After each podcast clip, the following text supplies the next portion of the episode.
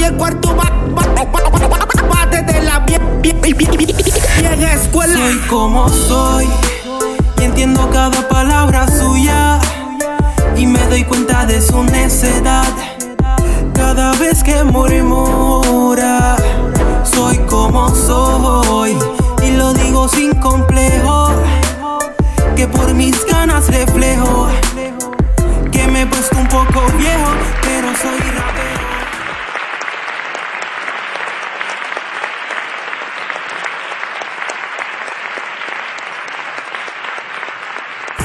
Saludos amigos.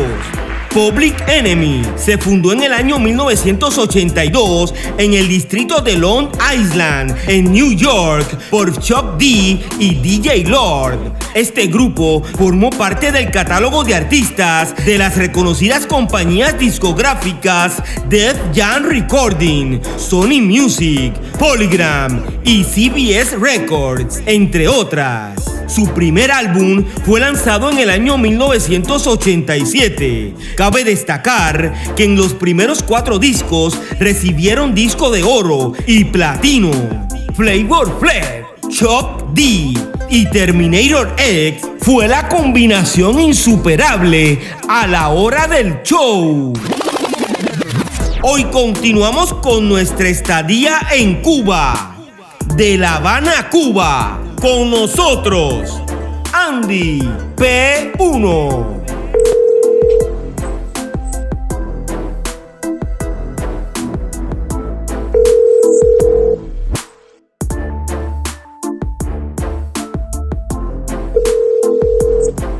Saludos Andy, ¿cómo estás? Todo bien, Piro.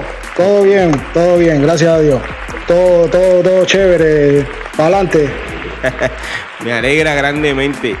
¿Tu nombre artístico cuál es? Mi nombre real es Andy, artístico Andy P1. Andy P1. ¿Qué quiere decir la P? Eh, te- es, es- es gracioso porque en Cuba cuando el tema de la crisis con el transporte eh, empezaron a salir unos, unos autobuses, unas guaguas grandes y le llamaban P, entonces la 1 era la que más distancia recorría en toda La Habana. Y como yo camino mucho, la gente de la música, los amigos, los- me decían P1, P1 porque yo siempre caminando, caminando, caminando por toda La Habana, atrás de los eventos, eh, donde había rap, ahí estaba Andy. Y entonces Andy P1 viene ahí, ahí viene de ahí Andy P1. Andy P1, tengo entendido que formó un grupo que se llamaba Junior Clan. ese grupo, ¿en qué año se fundó? Vale, eh, oficialmente en el 1996, pero ya yo en el 95 venía siguiendo lo- los primeros grupos, es decir, porque los fundadores, el 95 y 96 están juntos como, como fundadores de RA en Cuba, y ya yo venía ya gracias al, al novio de mi prima que era fundador de Amenaza, y yo lo conocí porque yo pasaba siempre por, casa de mi prima y él me dijo, mira, tú, a ti te gusta el rap, le dijo, hombre, claro. Pues él me dio a conocer la- lo que es lo- los conciertos de rap cubano. Y ahí fue donde ya decidimos, pues nosotros también tenemos que hacer esta música porque esto es lo que nos gusta. Antes del año 1996, ¿no cantabas rap? Cantaba, cantaba, pero no, es decir, yo, yo siempre en el cerro, que es de la parte donde, donde yo nací, crecí en La Habana, siempre cantaba con, con mis compañeros en la escuela, teníamos un grupo, por eso de ahí donde viene Junior Clan, porque éramos muy jóvenes, yo empecé en el rap con 13 años y todos estos exponentes tenían 20, 22, sí que era, había mucha diferencia de edad, pero sí, yo cantaba ya en, mi zona, en el cerro, pero no me había hecho conocer a nivel eh, de lo que es La Habana, de- del movimiento de rap con los otros grupos. De ahí es cuando te digo oficialmente 96, pero ya en el 95 ya lo que es en el cerro, en mi zona, ya nosotros estábamos haciendo rap. Muy jovencito, ¿Conoces los primeros raperos de Cuba? sí. ¿Puedes mencionarme sus nombres, por favor? Te digo, los, los primeros grupos de rap en Cuba eran Amenaza, Irak, que cantaba con Garaje H, que después hizo su grupo Doble Filo, un grupo de mujeres, el primer grupo de mujeres de rap Instinto, Reyes de las Calles, que de ahí donde viene el cross, Primera Base y SBS. Eran los grupos así que venían de, y de ahí se ramificó y de ahí llegaron muchos más, incluido, incluido el mío. ¿El primer grupo en qué año se fundó? Es en, el 95, exactamente la fecha no, recuerdo porque han pasado muchos años. Eso no, no lo recuerdo. Sé que sí, a ver, lo que es el breakdance, ya había ya gente en los 80 bailando y seguramente habrá alguien que, que habrá cantado y habrá hecho rap. ¿Qué pasa? Que nosotros venimos de un país difícil en el sentido de que es, muy, es imposible documentarse porque no teníamos los equipos para poder documentar todo lo que pasaba. Entonces muchas cosas se han perdido en el camino, eh, por desgracia, de, la situación en la que nos tocó vivir. Actualmente, ¿dónde te encuentras? Actualmente eh, estoy en Fuerteventura, Islas Canarias, que pertenece a España. ¿Y estás eh, tratando de continuar tu carrera como rapero? Por supuesto, por supuesto. De hecho, eh, continuamos el proyecto que iniciamos en el 2007 con el Cross, a raíz de que nos juntamos y empezamos a hacer música juntos. Continuamos nuestro proyecto, la conjunta, tratando de sacarla adelante, aunque estemos a distancia, pero gracias a la tecnología podemos, podemos seguir luchando por nuestro sueño. Cross y tú en algún momento dado se unen para formar de conjunta. Sí, nosotros nos juntamos, eh, es decir, Junior Clan en el 2007 se, se, acaba, los integrantes, uno se fue, estuve, se fue a Inglaterra, el otro se va a Los Ángeles, California, y yo me quedo en Cuba, y lo mismo le pasa al Cross con los Reyes de las Calles. Uno de sus integrantes se va, el otro decide hacer un proyecto en solitario y nos encontramos y como somos del mismo, del mismo barrio y siempre nos veíamos en los, en los conciertos y siempre teníamos buena, buena amistad y un día estábamos ahí, subimos a hacer un poco de, improvisación y dijimos, eh, ¿por qué no hacemos algo ya que estamos aquí? Y así salió la conjunta y muy contento de, de eso que sucedió en el 2007. Bueno, hasta ahora seguimos intentando hacer música hablemos de el primer grupo que tú formaste.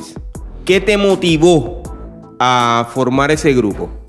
Como te explicaba, Piro, antes ya yo cantaba con, mis compañeros de la escuela, que era una vía para salir un poco de las clases, porque no, nos gustaba siempre estar con el tema de la cultura y, y, la escuela te premiaba cuando tú tenías un proyecto cultural, entonces ya cuando yo vi por primera vez un concierto de grupos de rap cubano, estos que te mencioné al principio, para mí fue un impacto tremendo en el sentido que dije, esto es lo que me gusta y, ahora esto que nosotros lo hacíamos para divertirnos y para tener horas libres y no estar siempre en las clases, vamos a hacerlo de manera real porque tenemos un mensaje que transmitir y lo podemos hacer. Y eso fue lo que, lo que me motivó a crear, a crear este grupo Junior Clan, que como todo, como todo empieza, uno se va desarrollando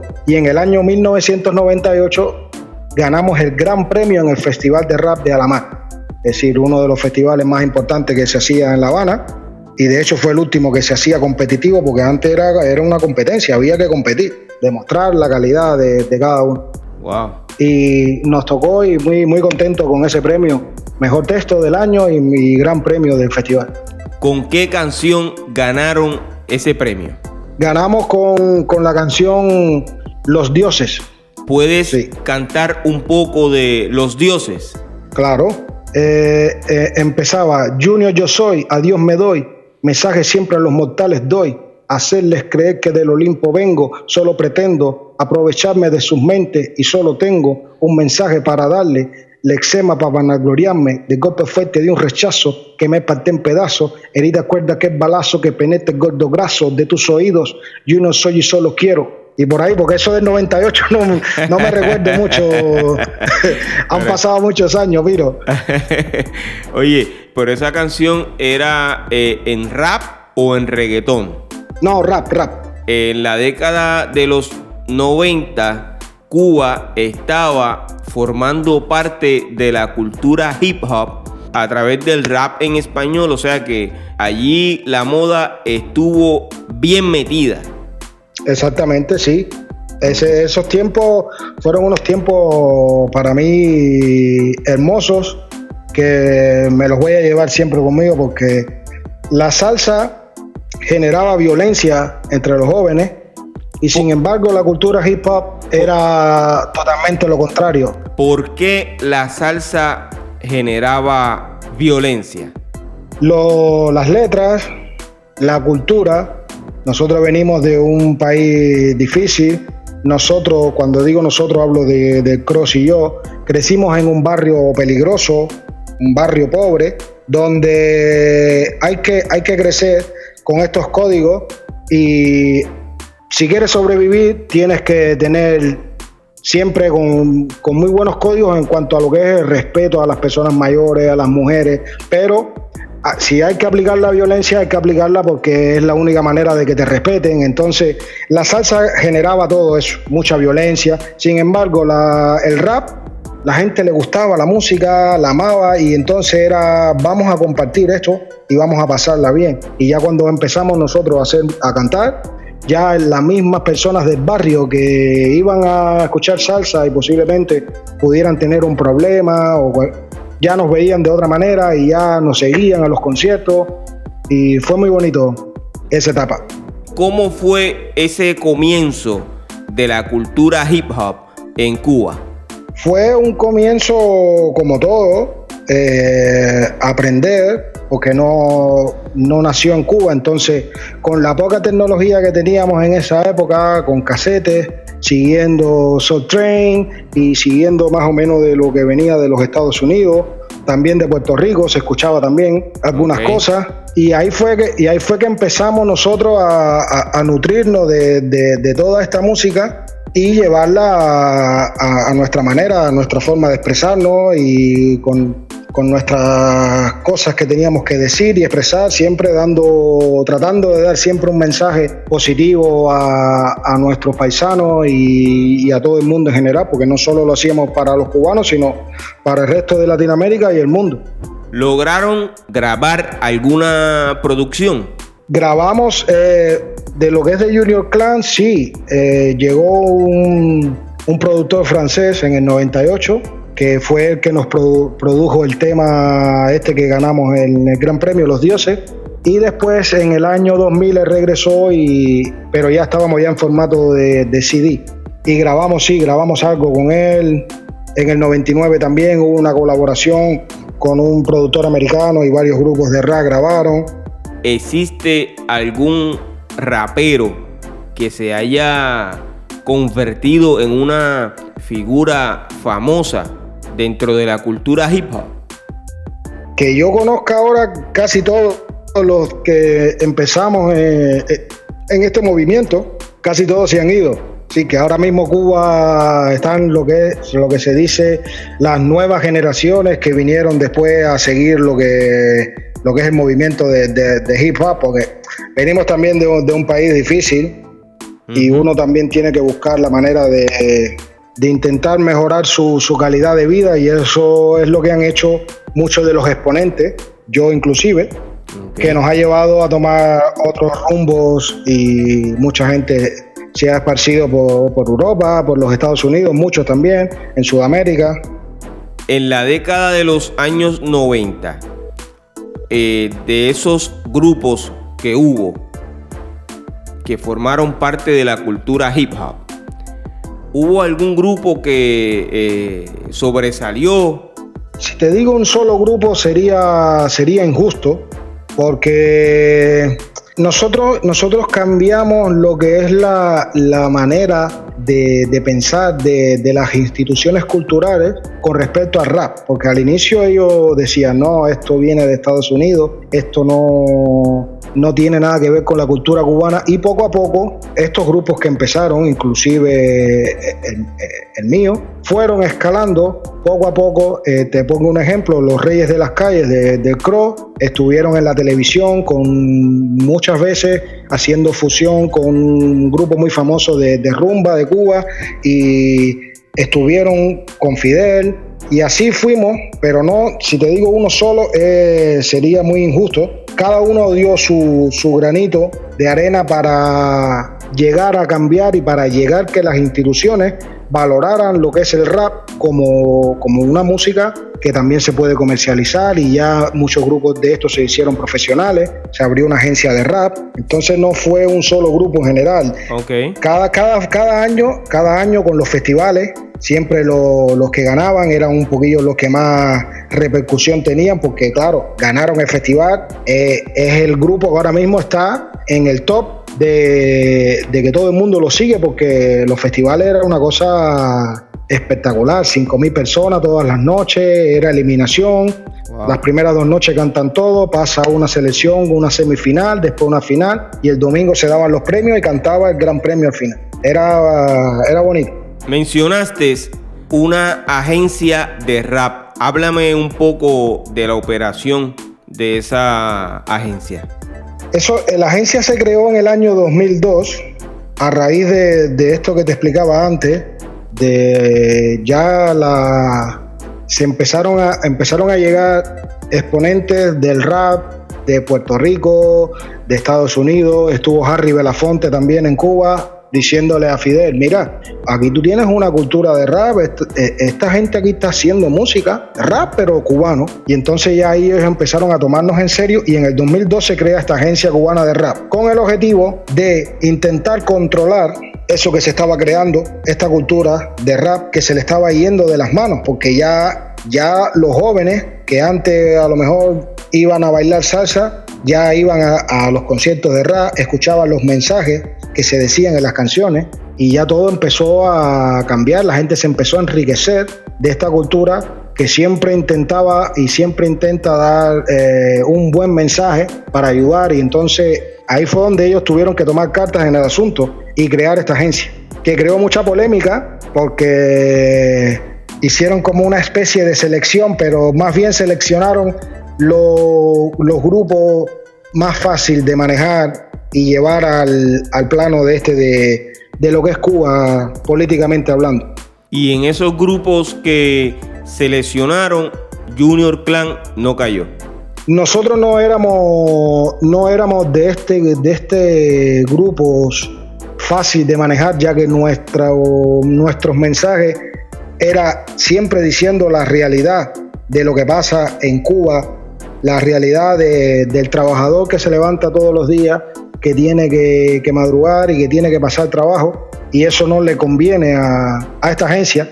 Por eso nosotros no éramos, no éramos como decir, de, lo, de los que les caían bien. Eh, las composiciones de ustedes, las letras, estaban dirigidas al gobierno o a lo que pasaba en la sociedad. La verdad, eh, lo que pasaba en la sociedad, la verdad. Nosotros nunca, nunca nos gustó nosotros podemos hacer cualquier tipo de canción, nos gusta hablar del amor, nos gusta hablar de, temas bonitos, pero también hay que decir la realidad de lo que pasa.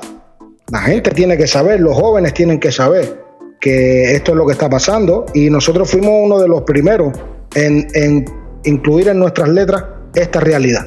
De ahí que no, no se veía bien Junior Clan en ese panorama de, de, lo que ellos querían, de tener el control porque no, puede, no se puede mezclar la política con la, con, la música. No me puedes decir, no me puedes decir lo que yo puedo o no puedo cantar o lo que yo pueda escribir o. ¿Y qué canción tú crees que recuerdan los cubanos del grupo Junior Clan? Los dioses, eh, una de las primeras, bofetear al enemigo, dúo perfecto. Dúo perfecto era, era ya de, de las que ya eh, ya casi nos iban a censurar, porque la, última parte de la canción, nosotros decimos, para nuestro punto de vista, todas las personas a nivel global que, han hecho daño y que han y mencionamos una serie de, Hitler, Mussolini, y al final decía, y, el Caballini era referido también al presidente que teníamos en esa época, Fidel. Nunca como, pero siempre buscando un doble sentido, que es lo, bueno que tiene el rap, que tú das un mensaje y tú lo puedes decir en diferentes maneras, no tiene que ser siempre lineal. Y ya eso ya nos, tenían censurado ya por, por este tipo de canción. Junior Clan logró escucharse en la radio de Cuba. Sí. ¿Con qué canción? Bueno, eh, después a raíz de, todo esto se creó un programa que se llamaba La Esquina de Rap todos los viernes y por ahí pasaban todos los grupos y nos tocó y no, tocamos, tocamos ahora mismo las canciones no las recuerdo, pero fueron más de una, fueron tres, cuatro. Hicimos una colaboración con AC Alone, estuvieron en Cuba y recuerdo que, ese día el programa se hizo ahí en el estudio donde, donde grabamos esa colaboración con, él e inclusive ese tema también salió en la radio. Los otros sí ahora no lo recuerdo exacto.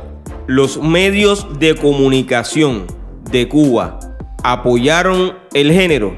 Al principio no, Después, eh, estos primeros grupos como Amenaza, Instinto, Reyes de las Calles, lograron abrir esa brecha, esa, esa pared rígida que tenían los medios y ya cuando ya estaba la, ola, como se, como se dice, y todo el mundo decía el rap, rap, y ya los grupos de salsa querían fusionar con rap, todo el mundo quería hacer rap, ahí ya los medios como que se aprovecharon de, esa, de esa tendencia para, incluirlo en sus programas y muchos grupos estuvieron en la televisión.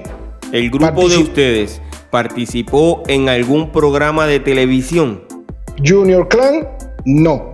La conjunta, sí. Nos presentamos en el 2010. la conjunta se creó en el 2007 y en el 2010 nos presentamos en la televisión. Wow. Un programa que se llama Cuerda Viva, donde trata lo que es la música alternativa, rock, música electrónica, rap. Y nosotros fuimos el único grupo que le dieron tres canciones en la televisión. Normalmente cantas uno o dos y nos dieron la posibilidad de cantar las tres canciones que llevamos ese día al programa de televisión. Cuando comenzó esta ola de raperos en Cuba, cómo la gente se enteraban de los grupos y de las canciones que tenían. Ustedes lograron grabar algún cassette que pudieron promocionar o regalar e inclusive hasta ponerlo en venta. En venta no, pero sí se grababan cassettes y habían, habían lo que, los primeros DJs que, impulsaba, que impulsaron este, este movimiento, que cuando todo era música en vivo, entonces la gente veía el show, se recordaba los temas y esa persona que estaba en el sonido estaba grabando también y entonces había la posibilidad esa de tener esa grabación en vivo de lo que se cantaba y así fue como más o menos se fue se fue esparciendo un poquito y la gente iban siguiendo los grupos había un, aparte de los conciertos, después teníamos un lugar donde se escuchaba música, rap, RB, que no era cubano solo, sino americano, eh, latinoamericano, donde ibas a bailar, ibas a, disfrutar de esta música y ahí era donde quedábamos todos y de ahí se sabía, oye, mañana el concierto de, de amenaza en el Teatro Carlos Mar y después está Los Reyes de las Calles, están en en tal sitio y ahí vamos de un, de un sitio a otro, era todo una masa que se movía, que se movía en conjunto. Y así era como más o menos nos empezamos a promocionar entre nosotros mismos. ¿Lograron ganar dinero de sus presentaciones? De presentaciones como tal, no. Ganamos dinero cuando llegaron estos, estos productores en el 99, esta, esta persona de los Estados Unidos, y en el 2000 eh, este productor francés que pagó para estas grabaciones, este disco que se hizo, esta compilación de diferentes grupos y ahí fue donde ganamos que en esa, en esa época era, era bastante dinero para, la situación que había en Cuba. Entre los años 1996 al año 2000, ustedes no ganaron dinero. En presentaciones en vivo, no. ¿Y de qué ganaron? Lo que ganamos fue, ganamos en esta grabación de este disco compilatorio, uno que se hizo en el año 99 y otro que se hizo en el año 2000, que nos pagaron por esta grabación de este disco que se hizo. Pero los, los, los, los, inicios del rap en Cuba, del 95 al 2000, se cantaba por amor al arte, porque nos gustaba y queríamos transmitir nuestro mensaje y no se había comercializado al punto de que yo me pudiera dedicar a eso. Yo, yo tenía, bueno, yo en ese tiempo estaba estudiando porque empecé con 13 años, entonces yo terminé lo que es el bachillerato en el 99. Después tuve dos años en la universidad y después me tuve que poner a empezar a trabajar. Si no, no podía colaborar con la familia en la casa, pero no, no por la música, ah. desgraciadamente. Si hubieses grabado un cassette, aunque no fuera de la mejor calidad, hubieses tenido la oportunidad de venderlo a tus vecinos, amigos, compañeros de escuela. Sí, yo, eh, nosotros después, eh, sobre los 2000, algo, la grabación que teníamos ya era ya en formato de, de CD y vendimos algunos más bien a turistas para poder intentar eh, seguir invirtiendo en nuestra música, comprar más CD, y, pero sí, claro que se, claro que se, que se podía. Y pero era muy difícil, muy difícil. ¿Y el gobierno, tú crees que se hubiese opuesto a esa decisión de ustedes de vender la música de ustedes, que básicamente no era apoyada por ellos porque ya tenían unos grupos seleccionados? Pudieras tener problemas porque estás comercializando algo que no lo están vendiendo ellos, que ellos quieren tener el control de todo. Entonces, si tú estás vendiendo algo que ellos, bueno, en ese, en ese tiempo ahora ha cambiado un poquito y ahora hay personas que pueden tener su propio negocio en Cuba, pero en ese, en ese tiempo era todo del Estado, estatal, todo, en cualquier sector. Entonces, si ellos te ven vendiendo algo que no están vendiendo ellos, que no les genera dinero a ellos, te pudiera crear un problema. Nosotros tuvimos bastante eh, problemas con la policía solo por nuestra forma de vestir, porque no era, no era lo que eh, eh, ellos quieren que todos vayan vestidos de, una manera y nosotros, gracias a esta información que llegaba de, los Estados Unidos, de Puerto Rico, de, todas partes donde se, se, vivía esta cultura de rap, era una cosa nueva para ellos y entonces ya eso le molestaba a la policía. Cuatro o cinco negros con pantalones anchos, botas, gorra y, caminando y, y era siempre. Inclusive cuando íbamos a hacer conciertos teníamos que pararnos, dar el documento, explicarle que somos músicos, no somos delincuentes, ni somos... Vamos a hacer música. ¿En qué momento lograste pisar un estudio de grabación? Vale, en el 98, como premio a haber ganado este festival, nos dieron esta oportunidad de grabar eh, una canción. ¿Y esa canción se titula? La grabamos esta, esta, la de los dioses con la que ganamos. Ah, la grabamos ya de manera. Porque nosotros hicimos una premaqueta con este productor, que es lo que, es lo que hizo fue. Llegó en el 98, hizo una premaqueta para mostrar en Francia y de a los dos años regresó ya con un proyecto, con una discográfica, que ahí fue donde nos generó ese dinero por, esa, por esas grabaciones. Pero el tema oficial lo grabamos después de haber ganado el Gran Premio. ¿Alguna vez viste eh, raperos cantando en las calles de Cuba para ganar dinero? No. Eso en Cuba no existe. Eh, eh, no, eh, en ese tiempo cantábamos en las calles, pero porque nos gustaba la música, no para ganar dinero. Esos compañeros tuyos de grupo están todavía trabajando en la música, produciendo, cantando, o ya se quitaron? tratan de hacer algo, pero claro, la vida fuera de Cuba si no tienes una entrada segura por el tema de la música, te lleva a tener otro tipo de trabajo. Y uno tiene dos, niños pequeños, el otro está intentando más o menos hacer algo, pero es complicado, es complicado tratar de mantenerse haciendo lo que, lo que, lo, que te gusta. ¿Cuál es tu verdadero nombre? Andy. Andy Jensi Oruña Espósito, ese es mi nombre. Nombre con apellido. si la gente quisiera saber más de Andy o del grupo Junior Clan, ¿dónde puede obtener la información?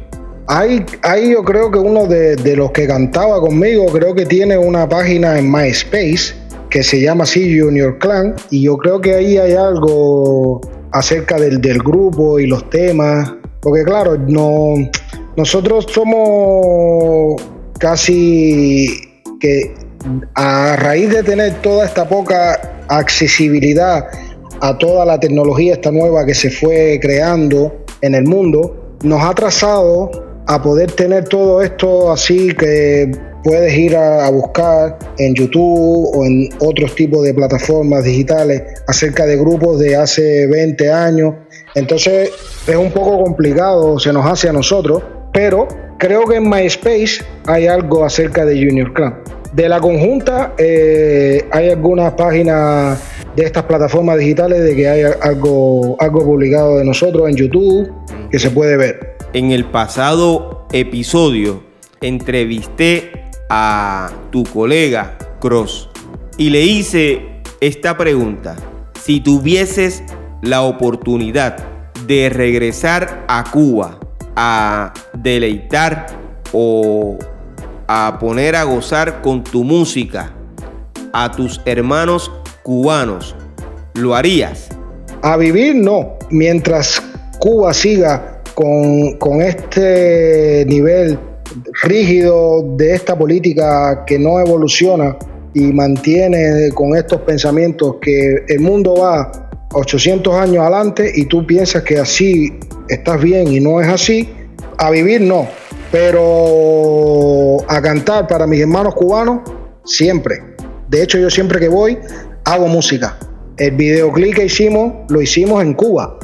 Yo fui con, con, mi, con mi novia, que ahora está cantando con nosotros, y ella vio la vida de Cuba, ella vio cómo es grabar en un estudio sin mucha tecnología, con muy buenas personas, muy profesionales, que con una computadora y un microfonito te sacan una calidad que a veces tú dices, esto es de un estudio profesional, no, es gente que se quiere superar y, y lo hace lo mejor posible. Entonces intentamos siempre hacer algo, pero vivir, vivir, mientras las condiciones sean estas, es imposible. ¿Has grabado alguna vez reggaetón?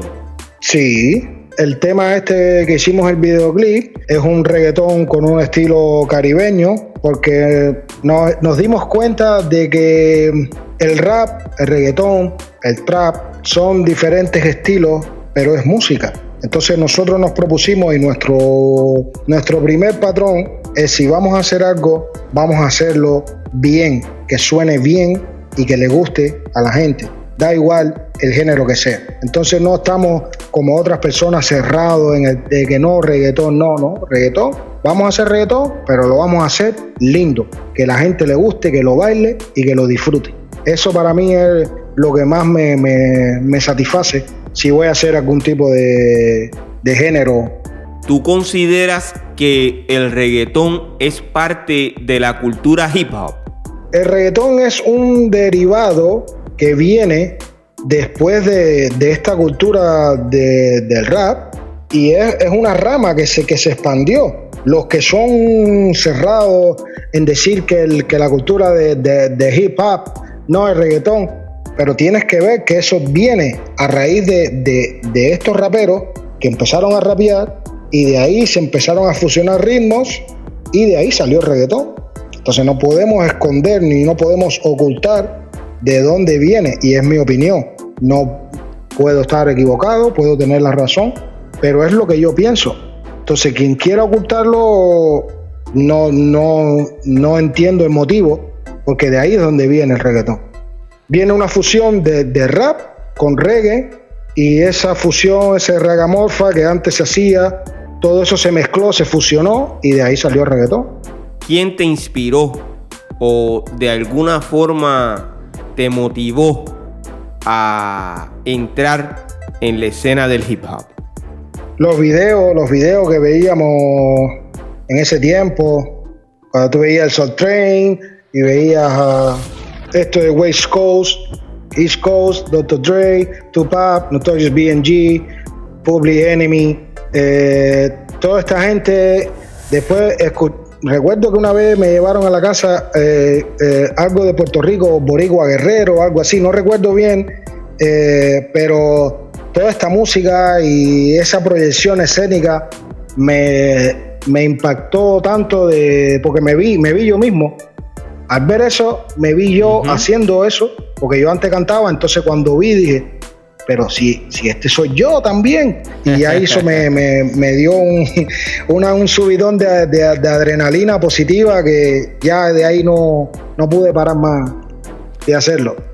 Esos vídeos que viste fue en la década de los años 90, ¿verdad? 90, sí. ¿Tú pudiste participar de esa moda del breakdance? Yo era muy niño, pero estaba ahí, veía los bailadores y me encantaba. Pero yo era muy joven, porque claro, yo nací en el 82 y entonces a principios de los 90 tenía 8 años, 10. Entonces, ese era uno de los problemas que yo tenía con mi, con mi padre, porque él me decía, no, tú tienes que estar con, los chicos de, tu edad y yo siempre eh, ahí, como le decían en Cuba, en la moña, ahí con la gente de 25 y yo siempre ahí, porque era lo que me gustaba.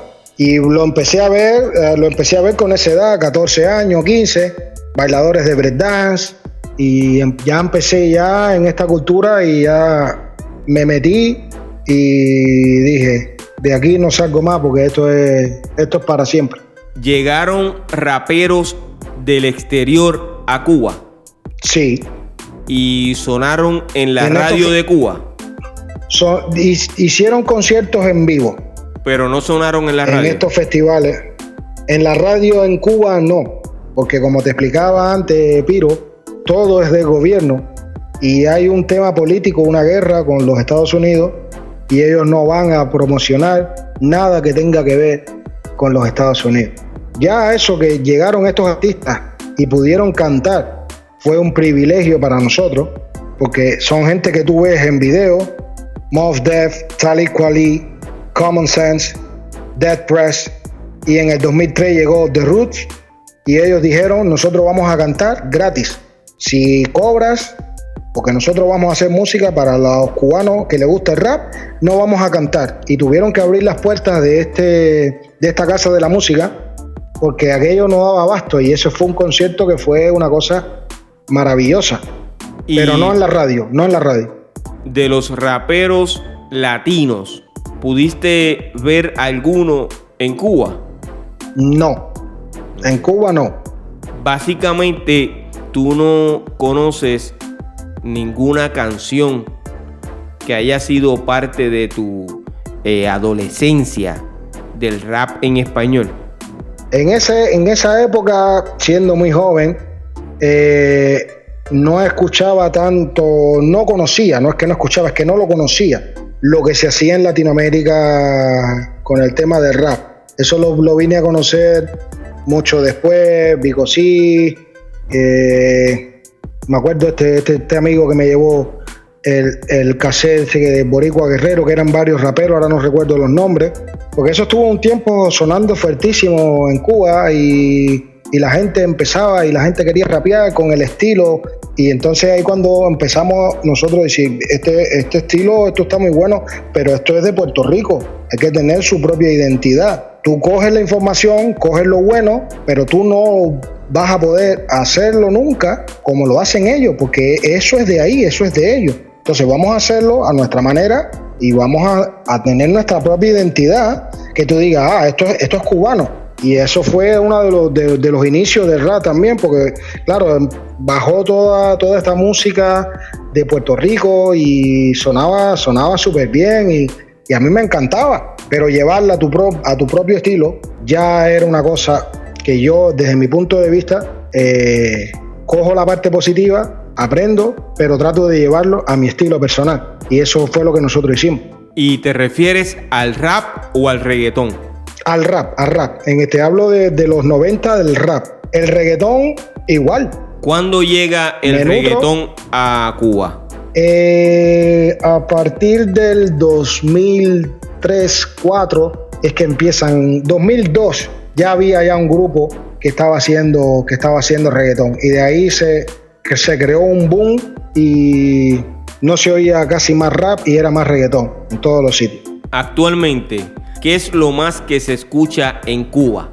Ahora mismo, yo hace muchos años que no vivo en Cuba, pero te puedo dar la seguridad que es reggaetón. Ya no existen muchos raperos. Existen, hay, hay algunos que se mantienen, pero cada uno está intentando aportar su grano de arena, pero no hay esto que, que hablábamos antes, que me decía, de apoyarse unos a otros e intentar volver a ser un movimiento unido, porque siempre en la unión está la fuerza. Entonces ahora más o menos están intentando hacer, tienen sus proyectos, tienen una página en Facebook donde cada uno puede publicar su trabajo y eso yo lo veo bien. Hay que apoyarse, porque esto nos gusta a todos. Pero antes se tenía esa mentalidad, se tenía esa mentalidad de que yo voy a mirar para mí y voy a intentar de resolver y que está bien, pero apoya al hermano que está al lado que también está haciendo música. Yo siempre que veo un hermano que publica, le doy siempre un like, le doy un corazón y le digo fuerza y continúa. Porque así es como podemos llegar cada uno a lograr lo que quiere. Ya después va a gusto. A cada uno le gusta una cosa, le gusta otra, ya, pero siempre intentar dar apoyo para, que, para mantener ese espíritu de, de cuando lo creamos nosotros tengo que despedir este episodio, no sin antes agradecerte tu tiempo y tu aportación a la cultura hip hop de todo corazón. Para mí es un privilegio y un honor que me hayas dado este espacio para yo poder contar una pequeña parte de, lo, que, de lo que yo viví, de lo, de lo que yo aporté a, a este género. Y todo lo que tenga que ver con, la cultura de rap, yo siempre estoy disponible y para mí es un privilegio y un honor más que todo haber compartido este espacio aquí contigo, de verdad. Te deseo mucho éxito en tus nuevos proyectos. Gracias, brother. Bendiciones igualmente. Esto es solo el inicio de, de una larga amistad y colaboración y siempre impulsando y apoyando el hip hop latinoamericano y en español. Un abrazo para nuestros hermanos cubanos, ¿ok? Así mismo, y otro abrazo para los hermanos en Puerto Rico y en toda Latinoamérica. Andy P1 es uno de los precursores del rap en Cuba, a quien le agradecemos su participación en esta temporada. La historia del rap, gracias a DJ RAL 74 por ponernos en contacto con los reyes del rap cubano. Visita pirojm.com y entérate de lo nuevo en el hip hop. Yo soy Piro JM y esto es otro episodio más de Piro a lo natural. Oye, bomboncitos de menta para que se entretengan.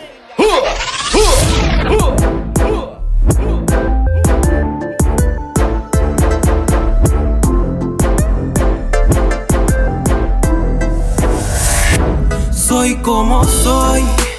Y entiendo cada palabra suya. Y me doy cuenta de su necedad. Cada vez que murmura. Soy como soy. Y lo digo sin complejo. Que por mis ganas reflejo. Que me he puesto un poco viejo pero soy rapero.